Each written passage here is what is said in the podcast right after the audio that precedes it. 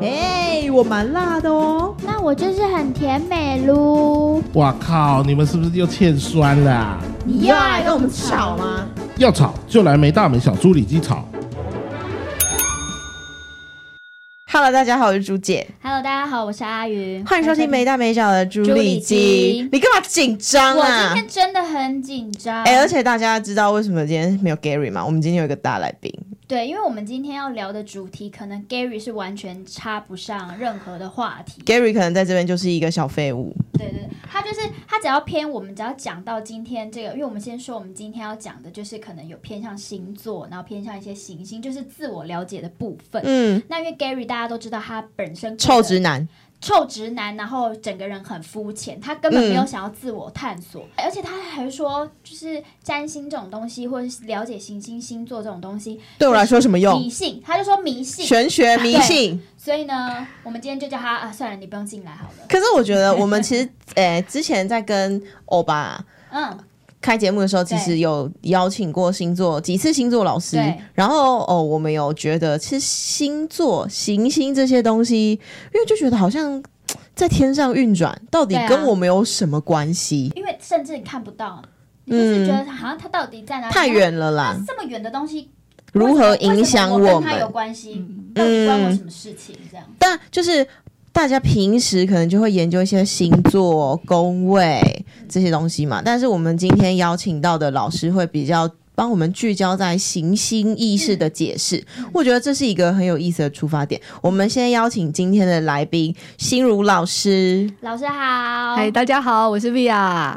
我觉得心如老师很有意思，因为他本身是那个历史研究所，嗯，是你读历史的，可是后来就变成了星座老师、占星老师。是是是这到底是一个什么历程呢、呃，我我。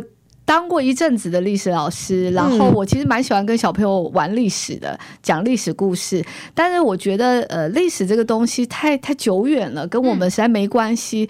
我我自己看着底下小朋友，我都觉得好想跟你们讲点别的。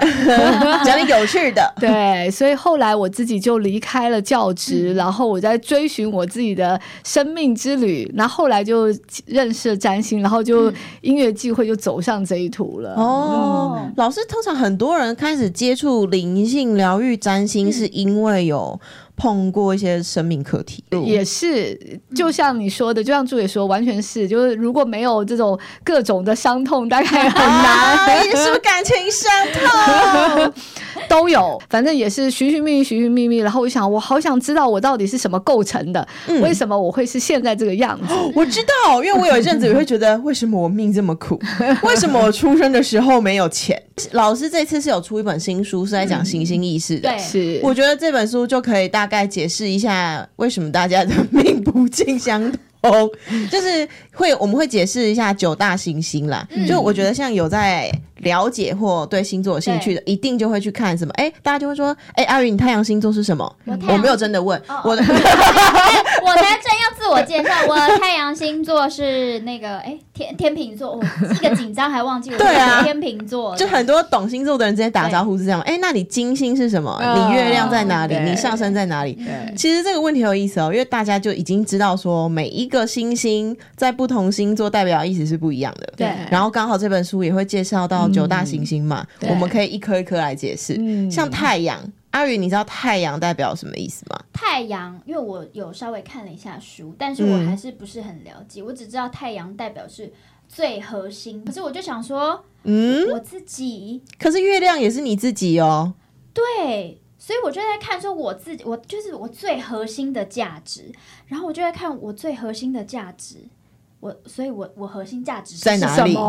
对，是呃，对，就是你知道，你就会因为你要对自我了解这个部分，其实你都很抽象，所以你就会开始想说，哦，我太阳是天平，那是不是因为我就很在意什么很公平、平衡平衡，不喜欢。争执，不喜欢什么，所以你要去当法官什么？对我，我需要大家都一样这样子，然后可能碰到一些不公平，然后就开始反思，然后就说，哎、我人生当中碰到不公平的事情，我就会整个人很很很很矮油，很生气，我就觉得不可以不公平这样子，是不是这样？但我这个就很粗浅的认识。嗯，可是大家就很容易陷入一个刻板印象。可是这本书刚好就讲到，每一颗星星除了我们表象看到之外，还有不同的意思嘛。嗯，老师针对太阳这颗星星的意思，还有什么样的解释？对啊，其实我我也很很受这个太阳到后来变成是一个就是贴标签的工具，对，这个实在太痛苦了。因为我处女座，我就是从小就是，对看，你看，你的标签意识又来，了。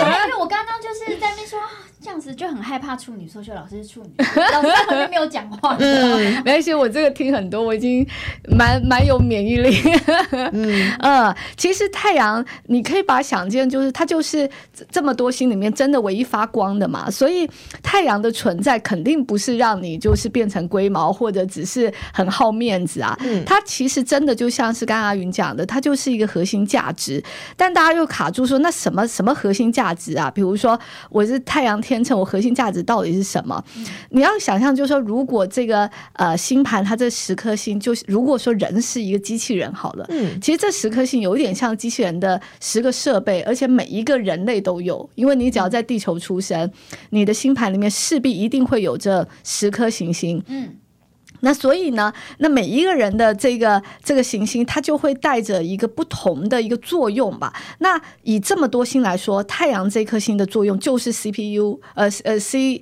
那个叫什么？核心处理器处理器，对对对，核心处理器，所以有点像，就是说，你这个机器人到底是设定来干嘛的？哦来看这一个，就是从这边来看你的太阳，所以就很不一样啊。就是这边有的是被设定来天秤的，有的设定来狮子的，有些设定来处女的。嗯那要干嘛？其实它。你可以把它跟你星盘的整体都拿起来看，比如说，不管你的星盘里面是往什么地方，就你有什么星啊，什么金星、巨蟹啊，还是什么火星、什么什么双子啊什么的，但是只要你有一颗太阳是什么在那边，所有的星都要往这个价值哦，它的核心主轴是在这里对，。所以你就可以知道很有意思是，比如说像我这个太阳处女，这太阳处女到底要干嘛？当然不可能是我立志当个呃龟毛的人，我要当清洁工，我 就看不惯任何一丝脏，乱。这个这个也太奇怪了。所以他回到本职之后，如果我是一个机器人，这是我 CPU，这是我发光的地方。其实太阳处女真正发光的地方在于他们有一个非常强的服务的这个热忱。嗯，对于就是所有的这个物质界的一切现象，就是生命中所有的现象，都会有一种热忱。我想要把它整理清楚，我想要把它顺序化，我想要把它嗯规则化。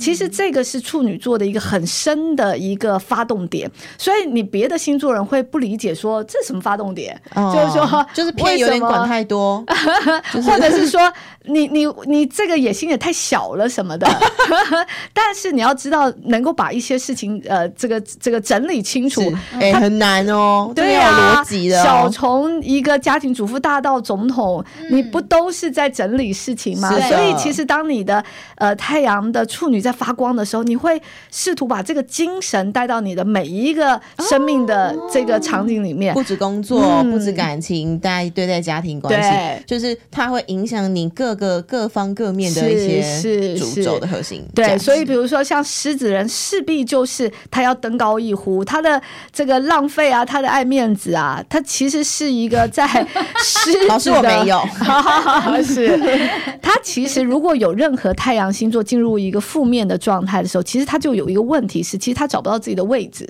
就说他太在自己的世界里面了，不然你想想看，一个一个呃设备，它要发光发亮，它必须是得贡献，所以太阳到最后它会变成是一个贡献，贡献，嗯，就你一定会在一个群体里面找到自己的位置去贡献，这才是太阳。所以，一个狮子它势必就是要变成一个能够登高一呼、领军，然后能够鼓舞大家、带来热情给大家的一个人。比如说，现在竹姐就是这个特质啊，嗯。或者是呃天秤的阿云，就是要带来一种细致的、温和的、和谐的一个氛围，然后在人里面让大家感受到什么叫做呃这个刚刚好。的这件事情。嗯。所以当然，这个每每一个都有每一个难处。那我这个处女，当然就是在我的生命，比如说对我来说，呃，这个处女呢，就会使得我非常非常善于研究，我就会去研究我想研究的东西，然后把它分解像研究星一样。是还写是。还出书，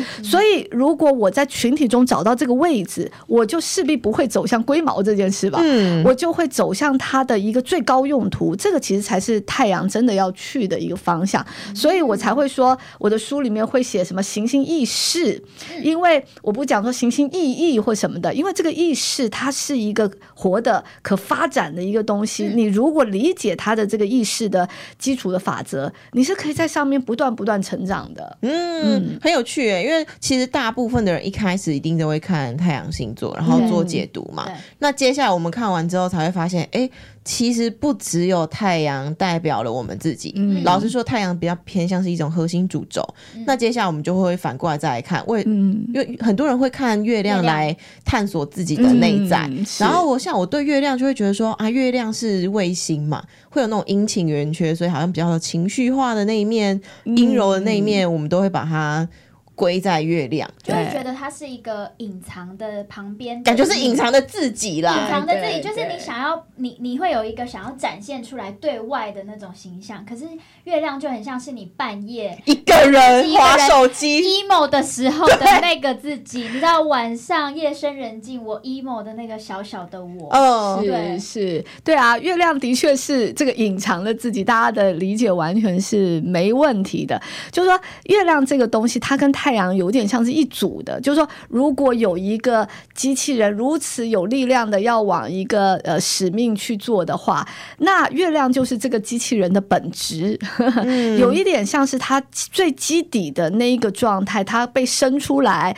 它最原始的那个宝宝的状态。所以我常常会呃对我的学生、对我的那个个案形容说，这是你的月亮的一个意识，呃，你的宝宝的意识，就是说每一个人都从宝宝长起来，那每一个宝宝都想要去做一个伟大的事情，这个伟大事情就是太阳。太阳。但是你本身每一个人都还是都是从宝宝长起来的、啊，所以那个宝宝他又会呃是一个很大的一个，他有可能是你很好的养分，也有可能是你的一个很大的一个一个拉扯点。嗯呃，比如说，假设你的宝宝，我随便举例，假设你的宝宝是一个月亮巨蟹，它非常非常纤细，非常非常的温柔，但是你的太阳要往，比如说狮子啊，还是摩羯要走，哇，那拉扯了，拉扯，那你就变成说，你明明是个纤细的人，但是你要怎么样能够去做到一个很有力量，然后很能够这个顾全大局，又能够很能够精通各种现实层面的这个状态。那这样拉扯不会爆掉吗？嗯就你知道，你整个人就是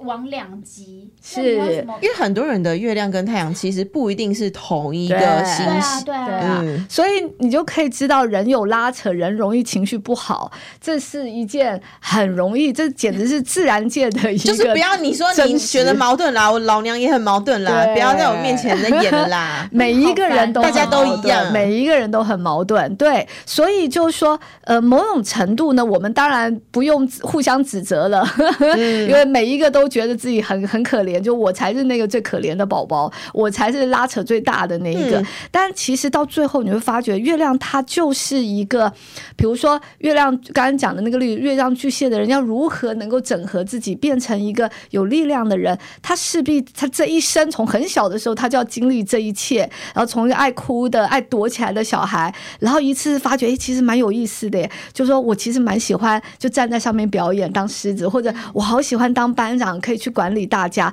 然后但是我又很害羞，但是很有意思，就是说所有人的生命就会在这个拉扯中，他一点一滴，他可能就会觉得，那我压制一下我的月亮，或者是我就是怎么样，我我过不去我的太阳，我就是只能这么害羞，但也就在这么矛盾的拉扯中，哎，人慢慢长大，慢慢长大，哦，他就成长了，嗯，然后我们也破了许困境，对我们也许就会有机会整合一点点这个特质，变成是一个又感性又敏感，但是我们又能处理事情的一个人。哎，所以其实很多人在解读月亮的时候会觉得，哦，我什么星星在月亮，我什么星座在月亮，好像嗯月亮就会放大那个星座比较不好，比较、嗯呃 emo 的那个特对质，然后就会变得好像。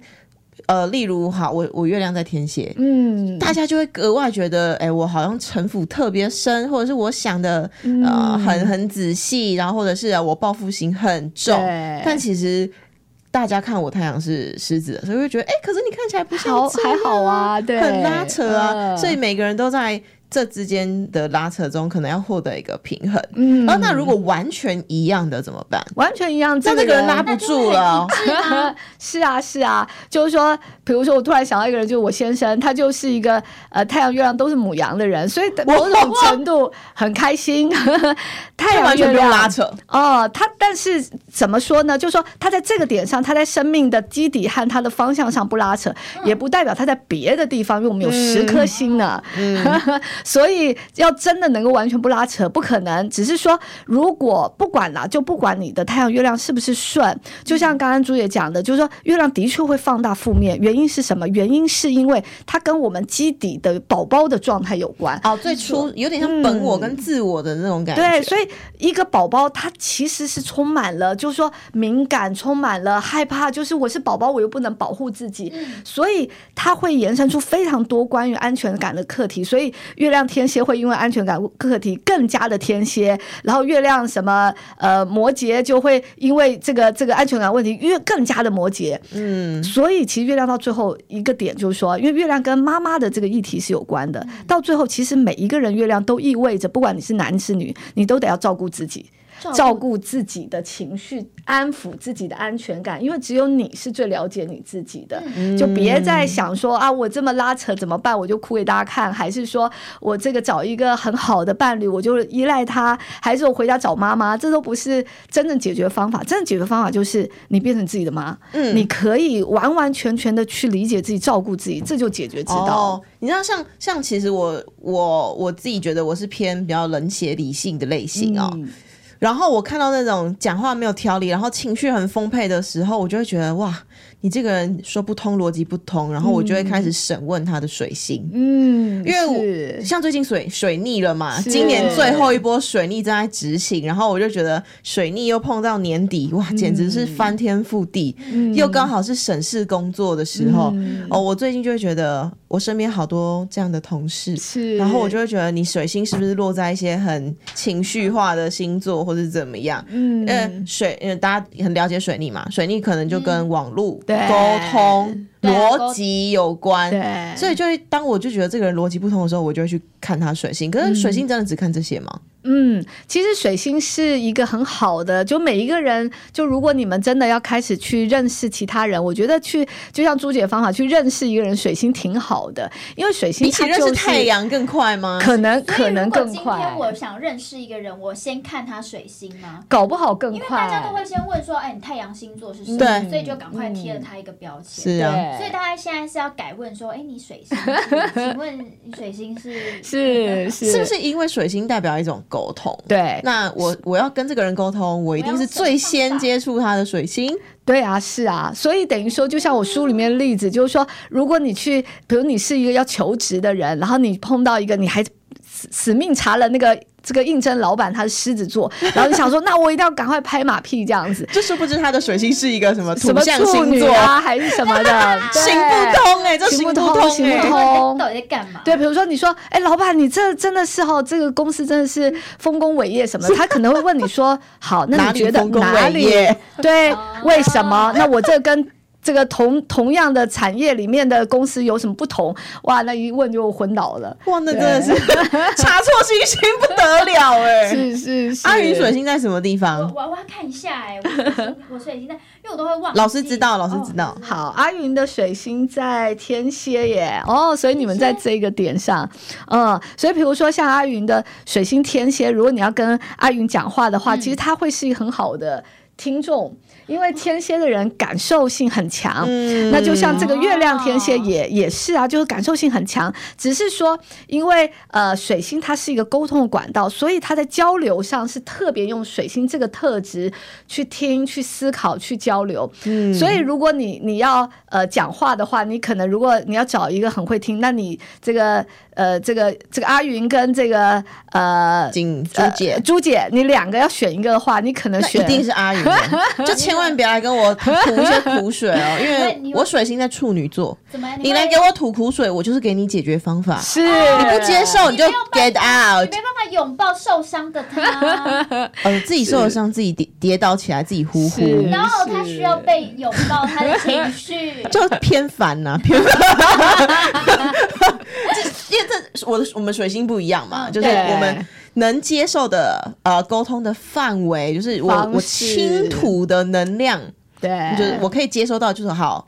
哦，你要跟我倾吐是不是？嗯那你一定是要来找我解决的，你一定是看看到我可靠嘛？对，我给你一些方式喽，嗯因为大家对处女座的鲁，刚刚老师有解释，就是比较清楚，很会调理，对很会整理。那我在倾听的过程中呢，就已经我就帮你整理出你的问题在哪里了。没有我我们是很公平的。我觉得我们两个可以分工。就有一个人，他如果受伤，他可以先来找我呼呼，呼呼完之后，他总是需要一些解决方法，他再找去再去找你，好办法，好办法。就是这样子分工。但他要讲两次偏麻烦。就是我觉得大家还不如自己了解一下自己水星在哪里，了解一下自己沟通跟接受的困难在哪。是因为我们知道水星是如此的不同，所以呢，某种程度我们以后在沟通的时候，其实你可以更。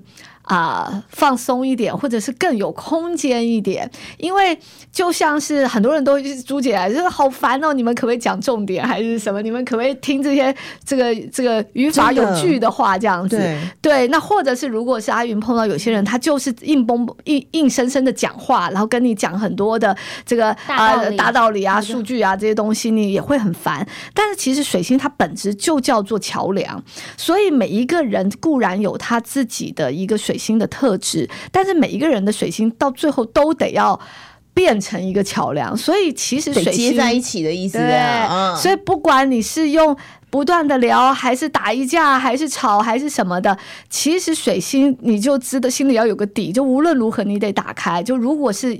呃，讯息要往你这边来的时候，或者你想办法要去讲话的时候，你都要试着用各种频道去接住人，好难或者给予。老师意思就是我们不能放弃沟通的意思。是的，不能说这个，比如朱姐就听，然后这个有四个人要跟你讲话，这个水星巨蟹走，这个 这个水星什么模样走，就不能这个样子了。呃，因为像假设我跟阿云的水星是一个偏理性，一个偏感性，嗯是我们沟通起来可能就会容易不对频，就是我们可能嗯有的时再说一点，候对对对。难怪有时候你跟某些人讲话的时候，你就觉得哦，我们聊不起了。，对可是不能因此而率好像没有放弃。对上哎、对，不是，可是有的时候你频率没对上，你就想要拜拜这样。是，但大部分时候我们如果那些事情人不重要就算了。可是现在的一个生生活的状态，尤其是网络状态，对其实。群体量更强，所以如果你真的太水星什么，然后你就坚持在自己小世界的话，其实会非常非常影响发展。所以水星是一个会影响发展的一颗星。因为水星不只代表沟通嘛，其实现在网络社群时代，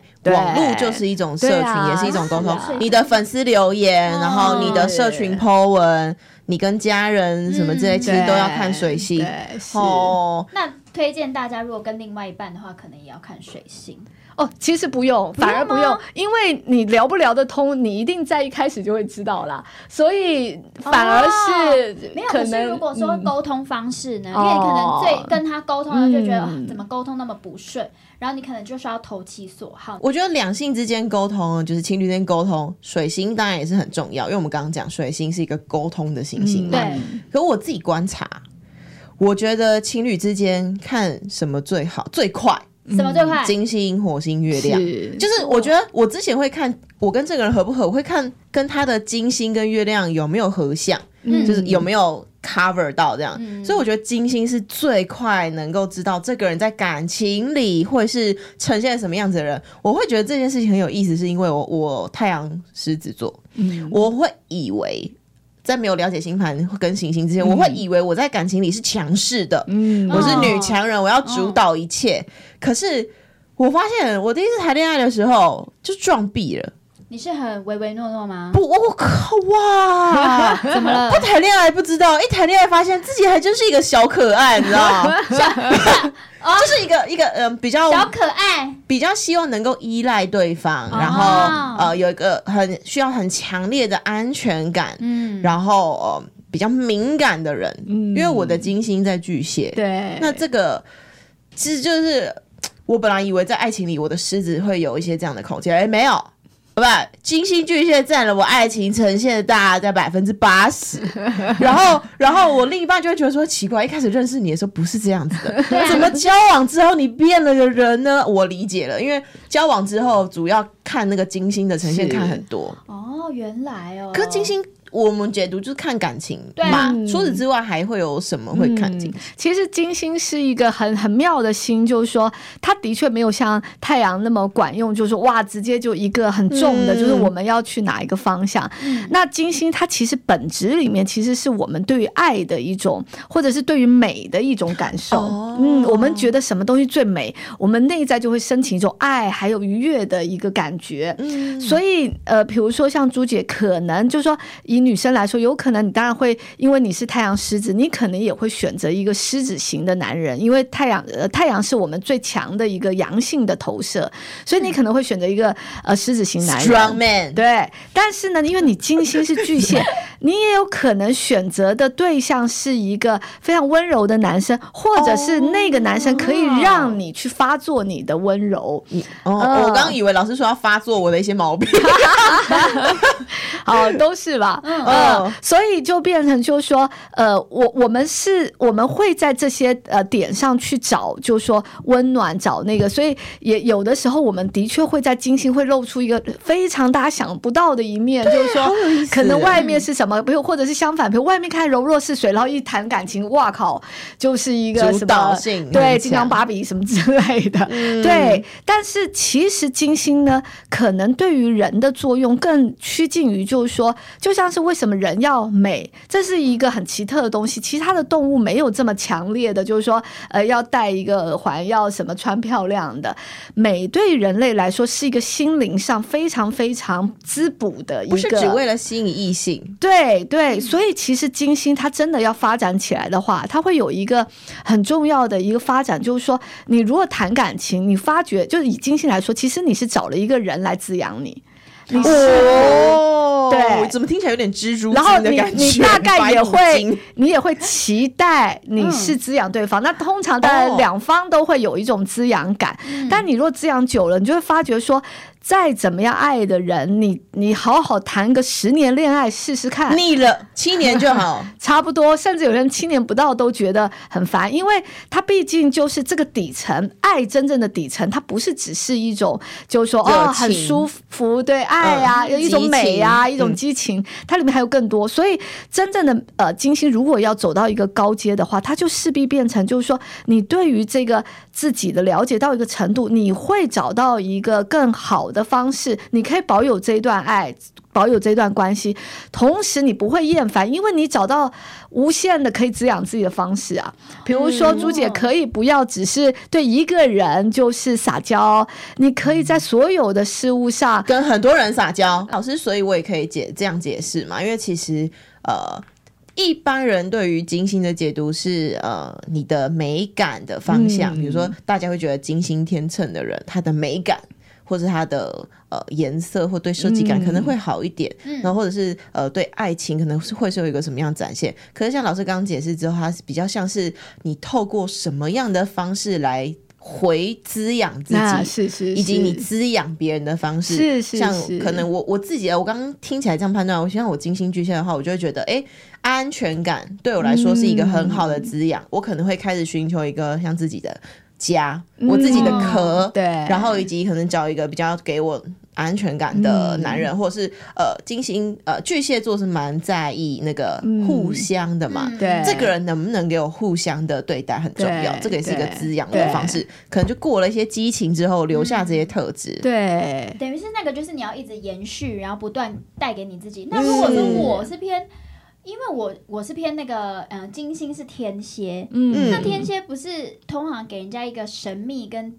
我只有神秘跟记仇这两个 这两个特质。我我们所有天天蝎座的听众都要来 我哎、我也有，我也有天蝎啊，哦我是金星是天蝎吗？那我如果用这个，我这个是我要怎么样去滋养我自己？我好好困惑。嗯老师他都用花钱来滋养他自己啊、哎、是吗？是可以看出来吗呃其实金星的本质啊，花钱去滋养任何的金星都是合理的，因为金星本质就是美和享受，所以这个是它很直接的一个方，但它是一个很低阶的方式，因为你就是没有别的，你就是永远都用这一招这样子其他方对对对，所以像金星天蝎的话，啊，就。大家要理解天蝎，就是其实天蝎是一个非常灵动的一颗呃一个一个星座。老师你太称赞他，他嘴角都要 扬起来了，好烦。我在跟他炫耀。对，所以其实金星天蝎的人啊，对于各种的那一种身心灵的东西啊，特别神秘的东西啊，然后特别人性的心理学内在的东西啊，或者是去观察人，可能金星天蝎只要光是观察人这件事，可能就觉得很有意思。就是说，如果你们有机会，就是说真正的撇除，就是呃各种的偏见呃想法，就是已经嗯印下来的印象。你比如说，你好讨厌一个人，但你就很仔细观察这人到底怎么回事啊？他到底心里在想什么呀？他为什么？讨厌？嗯，或者说他知道他自己被人家讨厌吗？他知道他自己哪些的状态是这样会让他快乐吗？嗯，，maybe 有可能。这一个而且这一个。我都会想说，我都观察到这个情况，然后哦，我很爱在，就是比如说我们去吃饭，然后隔壁桌就开始在那边聊天，啊。我好爱这样讲，大家偷听，我好爱偷听。然后我跟我室友，室友一个就是一个非常理性的人，嗯他就说你好无聊哦。嗯你好变态哦！可是我都会偷听他们，然后就会开始想说他们是什么样子的职业，他们是现在是面临到什么困难，嗯然后完了之后你就觉得我好想跟别人分享哦，然后跟别人分享完，别人就觉得说你好无聊哦，你为什么不好好认真吃饭？哇，就是你可能偏咸呢、嗯，所以就是什么听，妈呀！哎、我跟你吃饭，你不好好认真跟我讲话，然后去听别人讲话，所以我好爱这个这个金星，它如果用对的话，其实它用在所有地方都很棒，包含比如说你的工作，比如说像是金星巨蟹的人，他其实是很能够展现出一种温暖，不管你的客户是谁，你就展现一种温暖给他，然后他就会觉得哇哦。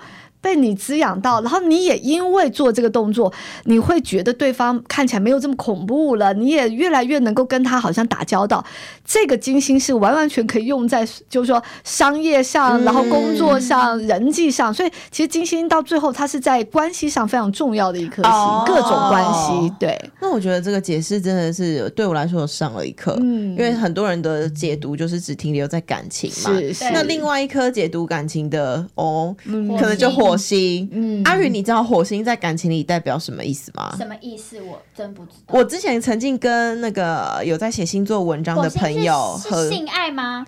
对哦性爱面冲冲动的那一面，你干嘛要加这种 语气？就是那个嗯的那种感觉。哦当然还有就是还有一个部分是工作啦，在执行力上的一些解读。对嗯对是，所以呃，其实大家的解读都很对啊，只是就是说，火星这件这一颗星，如果你用行星意识角度去探，它是一个意识，诶，它是活的，所以每一个人的内在都有一个很强烈的性冲动，然后很强烈的一个动能，想要去做什么事，这是没错的。但你仔细想，你就会发觉，哎，如果从这样讲，那人跟动物也没什么太大差别。是这个意思。我们到最后能解读的，就是说，呃，一颗火星使得我们有各种各样的性癖好什么之类的。这个我会觉得，就是说，太小看这个火星了吧？其实火星的更深的底层，它有个东西，就是人为什么会动？其实人在呃动，除了欲望，除了我们想要做什么事之外，最强的一个点就是我们想要创造。嗯，所以所有的火星星座到最后都可以。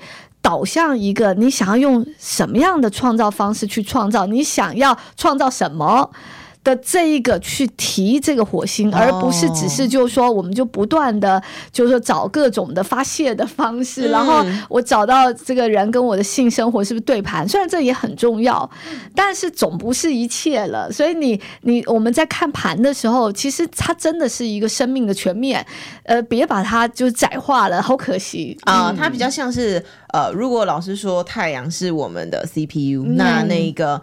火星的部分很像是我们要执行 CPU，它会有一个引擎，它有个动能。对，我们为了展现我我为了展现狮子座那一面，我需要有一个嗯火星的、呃星星在帮我运行这一块然后回归到说，那我会如何运用到我的？我觉得火星很像我的工具，嗯，有一点像工具，所以它会是一个很好用的工具，但它也有可能是把你扯垮的一个用工具。哇，对啊，比如说，我就举例，像是这个朱姐啊，这个太阳是狮子，那火星是金牛，那这个是一个很容易就会去向，因为火星它太容易有一个冲动这件事情，就是我有个欲望，然后火星的。呃，本质就是我有欲望，然后我必须满足它。嗯所以那火星金牛就很简单，就是我现在好想要大吃一顿，那我就一定会把它执行。我现在很累，我想要就是好好的去，就就是想睡觉睡觉，或者我好想要一个就是很舒服的按摩什么的，我就要，就是说，老师，我的钱以前就是这样花光的，我就是是觉得我现在要干嘛，我就应该干嘛。可是金牛不是应该是非常的，因为我们办公室有金牛的同仁，他就是比较偏节省呢、对，他是以花钱的方式因为火火星谢别人嘞？因为火星它就是欲望，它就是哦冲动，它就是欲望，所以就变成在火星上面的所有的星座，它很容易用一种欲望的方式去走。借口，对，所以我就说，如果你不把火星提升到一个创造的这个层次，它就会变成一个发泄，然后它就会抓着太阳一起去发泄。所以，比如说太阳就会，太阳就会说：“我想要发光啊，我想要变成是一个在哪里的领导人。”但这件事会有挫折嘛？那火星就做一做，就是说，来让我们大买一场吧，就是把这个挫折发泄掉，就是他就往这个地方走。老师，你是不是偷窥了我的私生活？我前不久前才因为这件事，我连刷了两个飞日本的机票。哇！我就因为我工作压力干嘛，然后我就觉得我不行，我现在就是要舒压，我现在就是想花钱。对哦因为就那个我我自己觉得金牛座他有省钱的一部分，当然有就是花钱那种欲望，我就直接刷两张机票。嗯，然后就是昨天，这是昨天发生的事情。我就是我的工作上同事出了一个大包，然后我觉得 Oh my God，stress 压力太大。为什么我要一天到晚遇到这种雷包？我就想说不行，我一定要吃。嗯我的袋子里现在就还有我昨天买了三个大面包。老师，那这个要怎么办？他就是没有提升，所以他现在就是开始拖垮他自己。哎、对你在拖垮。我在拖垮我自己的身材，我好崩溃。那个那个什么存款在对拖，垮。我在存款老师，我要怎么把我的火星提升到创造？火星哦，如果大家有看我的书哈，就发其实他要提升，虽然我们知道他要提升，但实际上真的不容易，因为它是一个本能，所以这就会带来一个很有点深奥的这个词叫做觉察。火星呢，他走到最后没办法，就是说你用什么方法去阻止自己？比如说很多人就比如像朱姐这样，我可能就是剁手剁脚，还是怎么样 剪卡呀？卖身了，没但钱了。是你没有办法，就是抑制那个欲望的本身，嗯这个是抑制不到的啊、你一旦挫折，然后你一旦快乐了或痛苦了，它就会往那地方去。对，我的大脑多巴胺就分泌，啊这件事让我好快乐。对老师真的可以透过觉察吗？因为我觉得那很就很像是那个。你的火星的那个冲动就很像是恶魔，嗯。就是你的小恶魔，然后你自己的觉察意识就是小天使。嗯。但通常我们都是恶魔战胜，小天使都没有办法赢。我们就是动物。对对，所以所谓的觉察，就是说他到最后可能也甚至都不是小天使、小恶魔，因为那还在打嘛，就就你还会有一个这个在打。其实真正觉察会变成，就是说我比如说我如果是朱姐的话，嗯。我真的好想吃我就吃，但是我我会一边吃的时候，我一边感觉到其实我整个人好痛苦、好紧张，嗯然后我一边吃着我好一点，但是我会去感觉到那一个放松。跟我原本的那个情绪之间，其实它是没有完全能够松开的。你在更深更深里面好多的挫折，甚至感受到最后，其实你好沮丧，你那么努力，但是你却你的努力成果却被人家一个出包，整个又要重来了或什么。所以，如果当你一直觉察觉到最后的时候，其实你的某一个欲望会停下来，你会发觉说。哦，其实我真的好难过，我真的好难过，好难过这件事，甚至搞不好就哭一哭，或者甚至跑去跟那个呃某一个朋友，或直接跟那当事人谈一谈了，然后或者是怎么样，甚至吵一架了，到最后你发觉，其实你忘记吃这件事情，因为你没有往那地方冲，你在那个里面，在那个不断看自己过程中，那个原始的欲望，它没有，它没有什么那么多，其实你没有那么饿。嗯，真的就是挫折。所以你如果一直一直观看，那那个东西被看清楚之后，其实他的欲望就会回到一个哦正常状态了。其实是可以透过一层一层拆解，我们像说觉察，嗯知道说自己这个冲动的根本在哪里，对。可能是来自工作，工作上的这个同事，或者是哦来自于你跟同事的沟通不顺，对。跟家人的期许给你的压力，再去解决这个源头，嗯。那我觉得就很有意思。是，所以这个我们也是我们跟大家分享的原因了，就是嗯。哎，其实可以透过很多的觉察，你练习发现自己的所有的情绪的根源，找到它解决的方式。嗯然后接下来我们会讲到土星跟木星，我觉得土星跟木星可以一起讲，对，是因为大家对土星的理解是你的生命中的课。课题课题困难，嗯对然后木星呢，就是一颗好像很幸运的星，嗯它会带给你呃一些很幸运的东西。嗯，那可是我我为什么会觉得这两个可以绑在一起讲？我是看那个神话故事，你知道吗？他们的本来的守护神是父子关系，哦然后是他们是互相守护的吗？倒也不是。嗯，就是我我们这边也不特别解释他们守护神这些关系，大家可以去 Google。可是像木星是幸运星，可是木土星是课题，我觉得刚好就是两两面。嗯，老师可以一起帮我们解释这两颗星星。其实呃，就是说，如果在谈星盘的时候，我们如果在自己看星盘，当然不容易看到后面这些，这叫做外行星了，因为它比较大，然后也比较难解。但木星、土星，大家多少会有点印象，就是说，哦，木星反正它就是福报，然后土星就困难。所以我每次在帮人家解盘的时候，一谈到土星，哇，所有人就是脸就我真的很不想听土星，我就觉得我可不可以干脆摘掉这颗星对，星啊？大家都很想说，可不可以就擦掉之类的对，就是立可白什哎，么为。什么不要意识到它？有办法吗？它就像我说的，我在书开头一说就行星意识，那在它在我们就是一个意识体，但所有行星都在我们里面运作，所以你要你是没有办法把你的脑切成两半或切成好多半，把其中一个东西拿出来，你就是会遇到。好，你可以不听，但你就是会遇到。是啊，所以你也可以说很公平，因为所有任何人类的星盘里面都有木星，都有土星，所以我们所有人都是被祝福、有有福报、有贵人的，所有人也都被安上，就是说，请你做功课，不要逃的这件事情。老师，可是是不是有些人天生的木星就特别大颗、啊？呃，有有有，真的是有，真真的假的？是有啊有啊，就说他整个的盘的布置什么的，但是呢，木星这一颗星它非常的有意思，就是说，比如说有些人假设真的好像富二代好了，那可能真的看盘，他盘真的木星也很大颗，就是很亮很大，对真的、啊。但是木星有一点点像是，就说好像是呃，你先祖就是或者你自己就是带来了一片田吧，就啊，就是田每你的田就特别我漂亮，我上辈子的田真的是特别的贫瘠，我要怎么改善这个？每个人都这样想，其实是可以改善的，因为。它真的就像田一样，它是其实必须要耕作的。那耕作的点是什么？其实木星它叫做社会星，就是说你一定要把你自己放在这个社会里面，跟很足够的人互动、互生互利之后，这个木星会被转起来。所以你说有些人木星特大，也可以说他先天，他可能他是他的先祖们，呃，这个木星运作很好，他的先祖留们可以努力一下啦。不要 大祖先啦！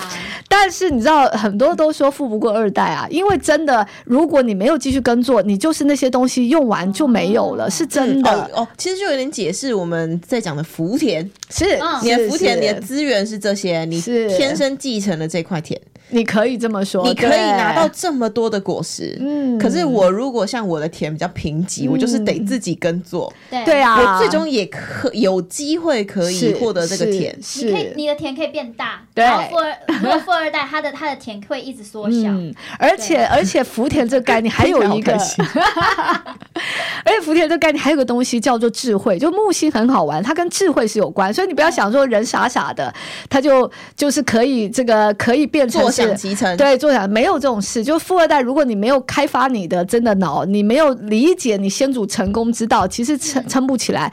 那反过来说，我们一般人，如果你理解了，你愿意投入群体，你愿意把你自己贡献出来，然后梦星是个非常有潜潜能的一个地方，就每一个人都有属于他自己的潜能和他的无限的福田，所以你愿意耕作，然后你在那个所谓的智慧，就是你跟足够的人，呃。交流之后，你会有好多的社会经验，你会知道说，哇哦，这边有潜规则，那边有那种文化，原来人类世界是这样运作，原来群体是怎么做，他才会拿到资源，大家是。呃怎么？当然这里面的东西有黑有有有，就有的这个真的是很坏的一些这个我们以为的一些结构，但是事实上木星它走的。一个生命，一个群体，如果要有出路，它一定是向上的，一定是正向，一定是互利的这一个道理。那所有就是巧取豪夺这东西就一时的。木星讲的其实底层是这一个我们知道的老生常谈。嗯哦、但是如果你真的把老生常谈真的运作出来的话，你就会发觉你好有智慧，你跟人之间面面俱到，很圆融，然后你的这个社会关系好开展，你的福田怎么可能不大呢？那如果老师，如果你把那个木星形容成福田的话，那我觉得土星可能就是在我耕作中会遇到的石头。是有些人的石头特大颗，对，然后有些人可能就是一个小沙粒是，我就觉得怎么可以这么不公平？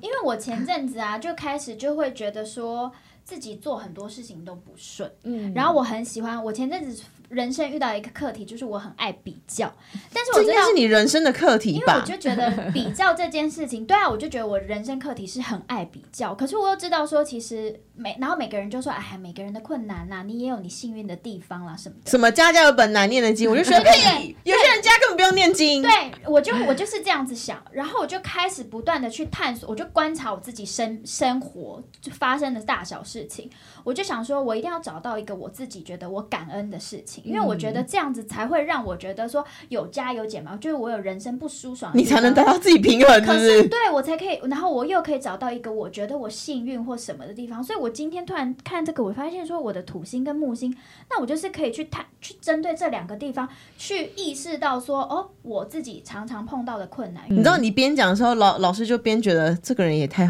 太荒唐、太有意思，然后就开始看你的星盘到底是怎么组成的。老老师是不是人？我们可以这样子，透过这样开始慢慢去找到自己可能相对来说比较幸运的点，那我可以多珍惜这个，或多放大、这个。例如，有些人木星可能天生就是很容易遇到帮助他的贵人，对或是他木星是很容易让他在呃股市商业之道上成功，是我们可以透过木星所在的位置去延展自己幸运或是容易顺利的方向。当然是这个木星，其实真的应用就。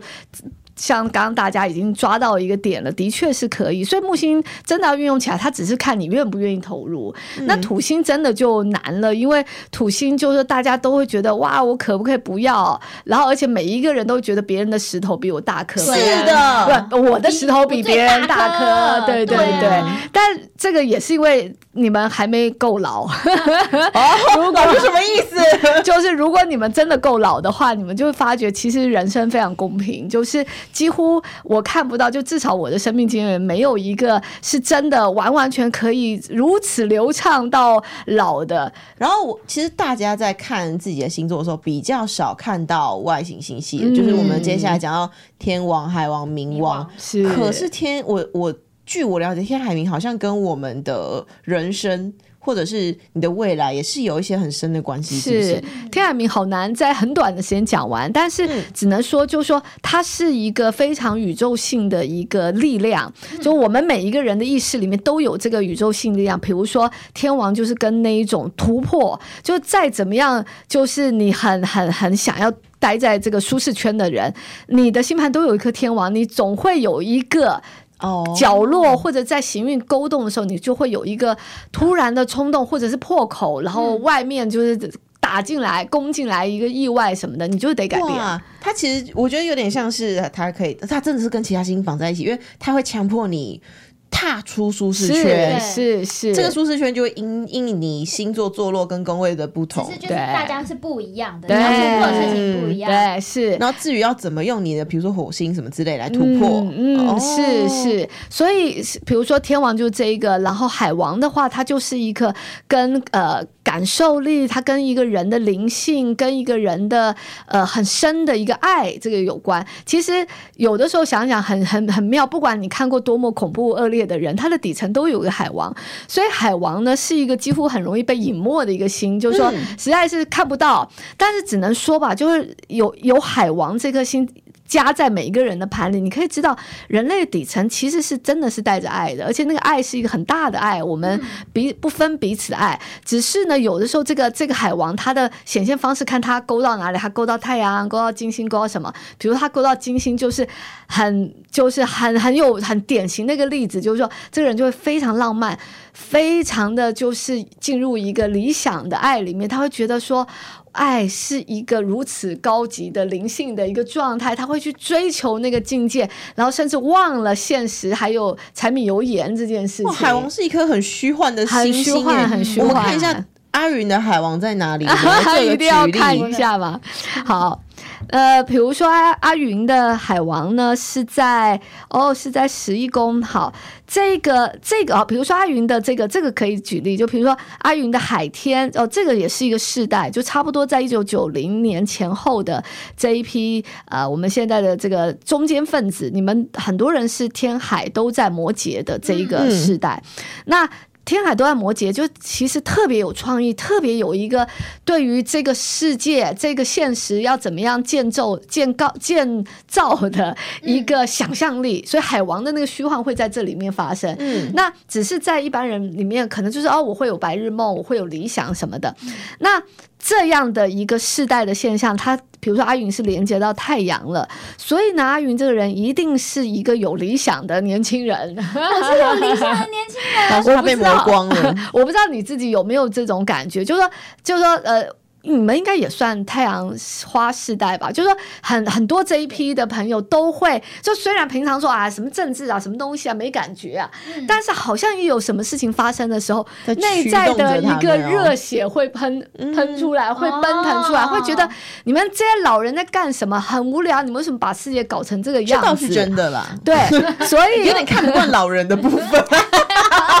是是是，所以所以。阿云一定会有一些很有这个很多的理想或梦想，也许是呃很很强烈的，或者是很隐微的，在心里面就想说这个世界为什么是这个样子呢？或者是我好希望我，比如说我原本在做一个什么事情，但这个事情可不可以做得更好，更能够有一个高的一个表现，或者是更理想的表现，不要这么无聊，不要这么俗气，不要只是为了什么什么，这个就是那个梦的部分。那哦，对，只是就是说看这个梦它是接到哪里，还有这个人做梦的方式，他是比较偏向呃这个太过于不现实，还是好一点。那比如说以阿云来说，他这个是冲突项，他就比较偏于就是理想化一些这样子。我比较理想化，是不是？，对你自己有感觉？有啊，我就是很爱做白日梦哦。那最后冥王星呢？冥王星更王星更少人看了吧？是，但其实冥王星是一个很抓马的星，就是说很多对对对，非常非常的剧情化，就是说。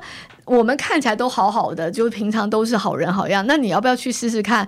如果你被人背叛了，或者是你就说呃被威胁的时候，你会是什么状态？其实冥王星就是我们在很极端的时候的那个状态。所以冥王谈到最后，他会谈到一个，就是说，其实每一个人类到最后必须认识自己的黑暗面或阴暗面，到一个程度的时候，你在某一个消化到一个程度的时候，你也许可以从这个地方就重生了。比如说，如果有一个人在在爱情上如此执着，他不断的在里面经历，但有一天他经历到最后，他懂了。他出家了，未必出家，也许他懂了，就是说我我其实没有必要这么，就是为了抓住一个爱情，我把一切都奉献出来什么。他突然理解，其实我可以更平衡的，或者是更放松的、更健康的谈爱情。嗯他不断不断在冥王生生死死、生生死死的中，比如说他好多感情中，我好想，我好恨他，但我又好爱他，然后这边拉扯，在那边纠葛的时候，呃，不断的十几次、二十几次之后，到最后他可能就意识到说，其实我没有必要这个样子，他就会有一个重生的力量出现。所以冥王好深好深，他就是每一个人最后要经过的一个状态，就是我们会撞墙一千万次之后，我们会再活过来，然后认识到一些生命该如何正向发展的一个方式。哦他感觉好像塔罗牌里面那个死神卡，啊，有没有是是是，所以你看，我们今天介绍从太阳开始介绍了九大行星跟太阳嘛，总共十颗行星，嗯真的感觉很像老师带我们从人生出生开始走到人生谷底，或者是什么，走很像走了一遭的。一面，死亡的那一面再回来。嗯然后老师也出了一本很像工具，就是它是一本工具教学书啦。嗯我们要因为刚好年底了，我没有办法透过了解自己的星星，跟透过这本书来给自己的明年做什么规划，嗯或者是是教我们怎么运用。我现在跟大家说，老师出的这本书叫《太阳系的行星意识》，然后反正现在在各大通路都已经是可以买到，嗯所以我觉得这本书就是很适合大家年底，然后因为我们这时候可以最喜欢列什么？二零二四新希望必做事项。对，可是我觉得很大一部分是你真的是打从是打从你自己全盘的认识，因为你都我都会，比如说你人生都在列一些什么，比如说哦，我要早睡早减肥起啊，减肥什么的。但其实你可以慢慢看到自己说，哎，我其实如果是我自己，我是一个不自律的人，那我是不是要针对我这个不自律的点，然后去列相关对应的方法，嗯你才会知道说你要怎么样克服那个最原本的自己，不然你列那一大堆有的没的，像我这每每天都列什么早睡早起，你都假列啊？我是假列，你知道吗？嗯因为我不够。你是为了 PO 社群而列啊？你不要这样讲，我就是我还是想要要求我自己，可是每次都用错方法，嗯所以我觉得这个意识就是找方法，你知道吗？哎、老师，那如果我们现在，因为我觉得。其实二零二四的自己用这本书或者今天这一集，可能真的不太够用。那如果我们是想要列一些二零二四的新希望，或者是想要改善的，老师可不可以教我们从，比如说嗯。类似从我可以从土星去找，或者从什么星星去捞一些我明年 maybe 可以改进的地方？呃，其实我觉得最简单一个方法就是先认识明年有一个很大的一个行运，就是冥王呃入那个水瓶，其实他已经在这个附近飘荡很久，那就是我们刚才讲的那个冥王嘛，就听起来很极端又很黑暗。生死黑暗的之心。对对对，嗯但其实冥王它有点像是地层呃地球底层的一个最底层的一个能量推手，它就是推动地球的就人类的某一些特质的，它会把某一些特质发展极端化的去展现，同时呢，在那个东西我们会体味到，哇，这东西太极端了，然后这东西造成某些毁灭，然后我们会有一个重新学习、重新的一个开始。所以呢，这个冥王呢，在二零二四年的时候是正式进入了水平的这一个时代。那水平大家都可以知道，水平这个讯息，它里面有各种的意思，什么叛逆啊，什么变化呀、创新啊，什么的另类啊，但它就没有一个词叫做稳定。所以，哦嗯，所以接下来，而且冥王走很久，冥王一走就二十年，所以接下来二十年的这个世界呢，会有一个很大型的一个能量的场，就是它会处在一个高度的变化、高度的一个科技化水平嘛，然后高度的一个前卫、高度的一种呃各种各样新的东西、创新的一个状态，所以。既然明年是开始，通常这个什么行星进入呃一个星座的开始，它力量会是一大波先推动。